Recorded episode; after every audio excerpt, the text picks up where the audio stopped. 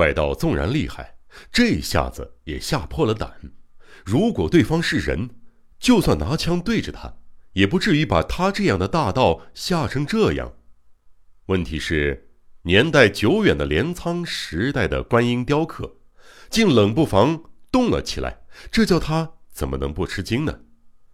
与其说是吃惊，不如说是打心底里涌起的恐惧，就像是做了一场可怕的噩梦，或者撞见了幽灵。那是一种不可捉摸、离奇古怪的恐惧。可怜向来胆大妄为的二十面相被吓得一脸惨白，摇摇晃晃的往后退，就像要道歉求饶，把蜡烛往地上一放，高举双手。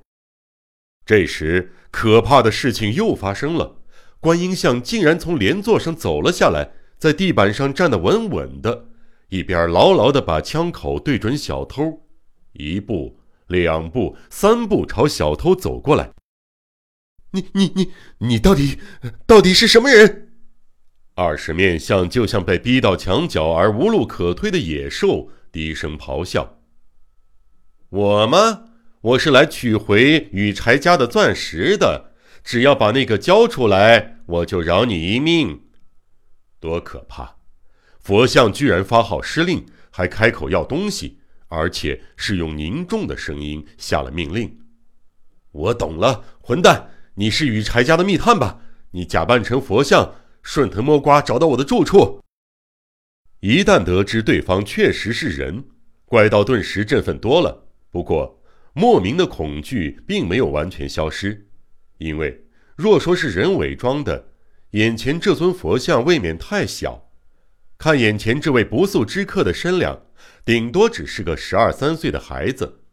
现在这个犹如侏儒的家伙。居然沉着老练、慢条斯理的像一个老人般开口说话，实在诡异。不可名状的恐慌让他拿不准接下来该怎么办。那那，如果我说我不打算交出钻石呢？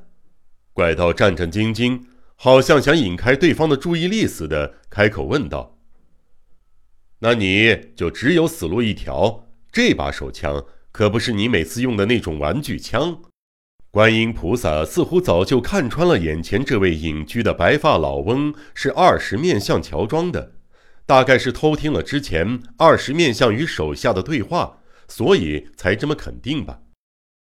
让你见识一下，这不是玩具。话声方落，只见观音菩萨的右手突然一抖，紧接着响起一道令人心跳加速的可怕声响。房间一侧的玻璃窗哗啦啦碎落一地，手枪射出的是实弹。矮小的观音菩萨看了一眼四溅的玻璃碎片，又把手枪对准怪盗，那张宛如印度人的黝黑面孔诡异的冷笑了一下。仔细一看，对准怪盗胸口的手枪枪口还犹自冒出淡淡的青烟。二十面相不禁有些屈服于这个黑脸小怪盗的胆量，心生畏惧。这么天不怕地不怕的疯子，谁也说不准他会有什么举动，说不定真的会被当场击毙。就算能侥幸躲过子弹，一旦发出那么大的声响，肯定也会令附近的居民起疑，后果不堪设想。我我认输，钻石你拿走吧。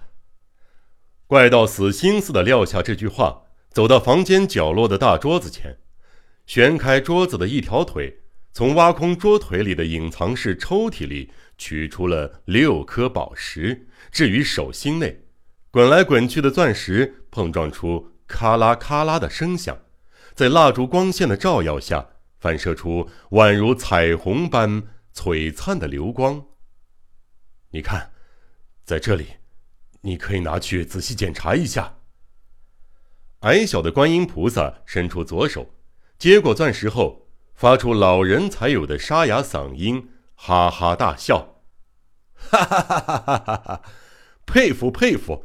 看来二十面相虽然本领超群，毕竟还是很怕死的呀。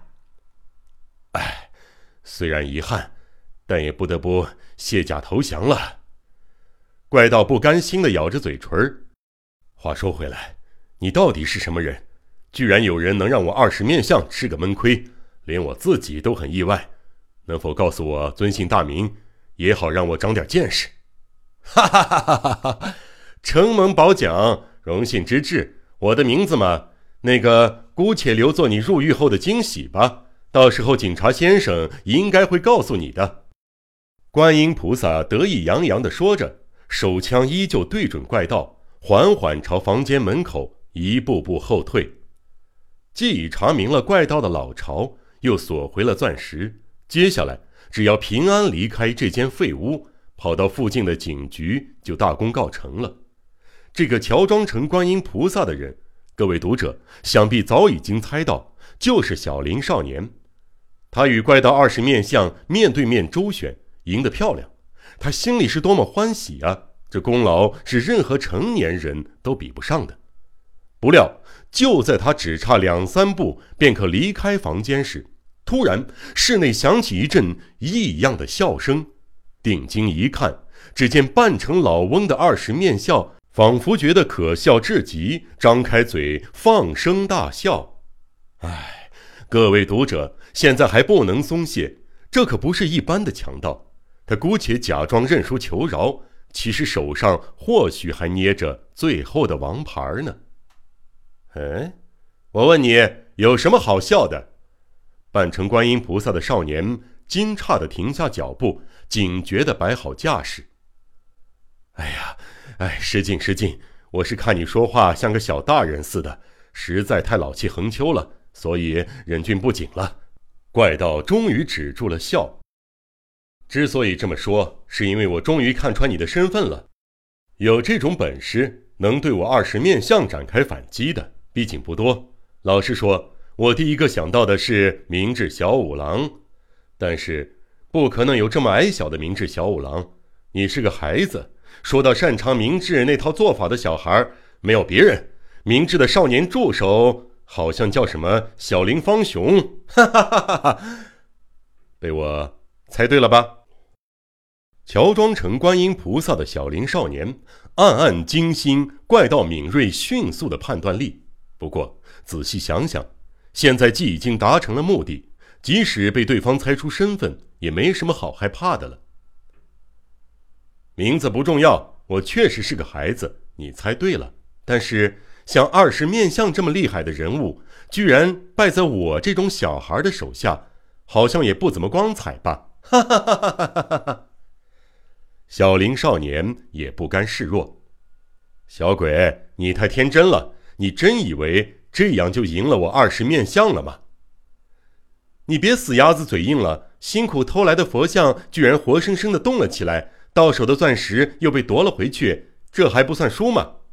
没错，我绝不认输！不然你想怎么样？我想这样。话音刚落，小林少年只觉得脚底下一空。脚下的地板似乎在瞬间消失了，身体猛地往下坠落，还没反应过来发生了什么事儿，眼前金星乱舞，身体好像被可怕的力量狠狠抽打、撞击，传来一阵剧烈的疼痛。哎，他怎么会这么疏忽，犯下这种大错？原来他站的那块地板正好设了机关。怪盗的手指趁他不注意时，按了一下墙壁上的按钮，地板下的栓钩松开，漆黑的方形地狱大口忽地张了开来。痛不可忍，连动也动不了，只能趴在黑暗地下室里的小林少年，听到遥远的地面上传来二十面相得意的嘲笑声：“哈哈哈哈哈哈！哈哈哈哈哈哈！”喂，小鬼，一定很痛吧？真可怜。不过你就待在里边，好好反省吧。想想你的敌人力量有多大。哈哈哈哈哈哈！啊，想教训我二十面相，你还太嫩了点儿。哈哈哈哈哈哈！哈哈哈！